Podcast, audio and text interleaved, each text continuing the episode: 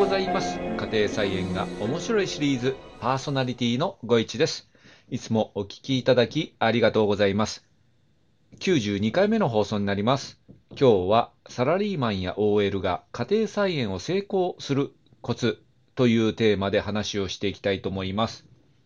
勤め人はですね、週休2日制の会社が多いかと思います。で、平日というかですね、勤めてる時はですね、5日間ありますよね。で、残り2日が、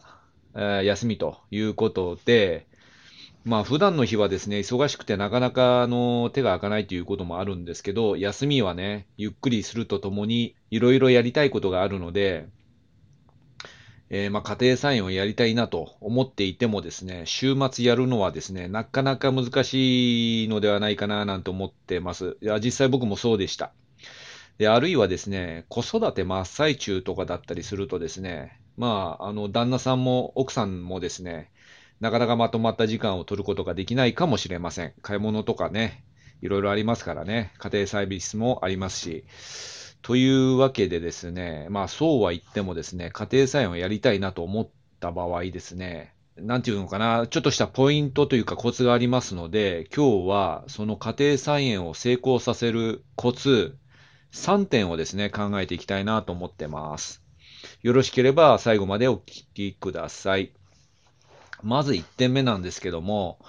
家の近くに野菜を育てるエリアがあればですね、そのハードルがぐっと低くなります。まあ、ちょっと出かけるというか、ちょっと足を伸ばせば、えー数歩、数十歩でもいいんですけど、えーそこにですね、畑なり、プランターがあればですね、えーいろいろやることができますよね。で、まあ、基本的にプランターから始めてもいいかなと思うんですけども、いきなり畑があれば畑をやってもいいと思います。で、それもできないという方はですね、プランターもできないという方は、水耕栽培で窓際で育てることから始めてもいいかなと思ってます。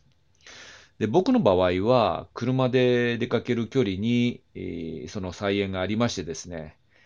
えーまあ基本的に畑なんですけども、でもですね、あの、ポットに種まきしたり、今回、今年やっているイチゴ、これはですね、家の外にですね、なんていうんですか、プランターっていうんですかね、あれ、あのーえっと、網にね、かける、とね、ヤシの、えーその繊維が周りに入っている、えーもので、ベランダにかけるものが売ってるんですよね、100円ショップでも。であれでイチゴ育ててるんですけど、いずれにせよですね、近くで、えー家庭菜園ができるような環境があるということが、まず家庭菜園を成功させる第一のコツでございます。で、2点目はですね、えっとね、忙しいので、難しい野菜をやっちゃダメですね。簡単な野菜を中心に組み立てていきます。例えば、じゃがいも、ミニトマト、20日大根、ベビーリーフ。こういうのはですね、結構簡単なのでおすすめです。で、手入れがね、えー少ない野菜を選ぶことがポイントで、あと害虫が来るので害虫対策も簡単なものがいいと思います。そういうわけで、じゃがいもとミニトマトはですね、比較的害虫被害とかそういう病気も少ないので心配ないと思います。あと、20日大根とベビーリーフですね。こちらは簡単なんですけども、結局虫やっぱり来ちゃうので、防虫ネットをかけておけば、あとは楽ちんという感じですね。あとですね、さつまいもと落花生もですね、放任しておけば収穫できる野菜なので、このような野菜もいいんですけど、ちょっと場所取りますんで、プランターでもね、大きめのプランター用意するとかっていうコツがいりますが、あさつまいも、落花生もほぼ虫がつかないので大丈夫です。これが2点目でした。で、3点目はですね、これらの野菜を植え付けた後ですね、点検をやっぱり怠らないということですね。生き物というか植物なので成長していきます。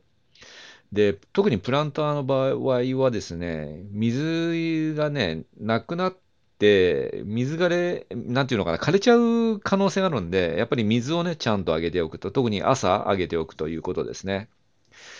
あと、それからですね、先ほど申し上げた害虫の点検ですね。週に1回はですね、害虫被害が出てないことを確認していきます。あと、病気ですね。うどんこ病とかっていう病気がですね、出てくる可能性があるので、えこういう病気がないかというのを点検して、え早めに、え対策を取っていくということです。で、特にですね、おすすめなのはやっぱり朝ですね、10分ぐらい、え見回りをするというのが良いかなと思います。あと畑持ってる人は、僕みたいにですね、土日の週末に時間を決めておいて、まあ、ルーチン化しておくといいかなと思います。これね、あの旅行とか行っちゃうとですね、えー、土日使っちゃって、えー、行かない週があるとですね、やはり気になるんですけど、結構やっぱり、あのー、2週間行かなかったら、あの雑草も生えちゃうんでね、やっぱり、ここの家庭菜園というのは定期的な点検が必要かなと思います。で、このような3点を今日は紹介しました。で、その他にはですね、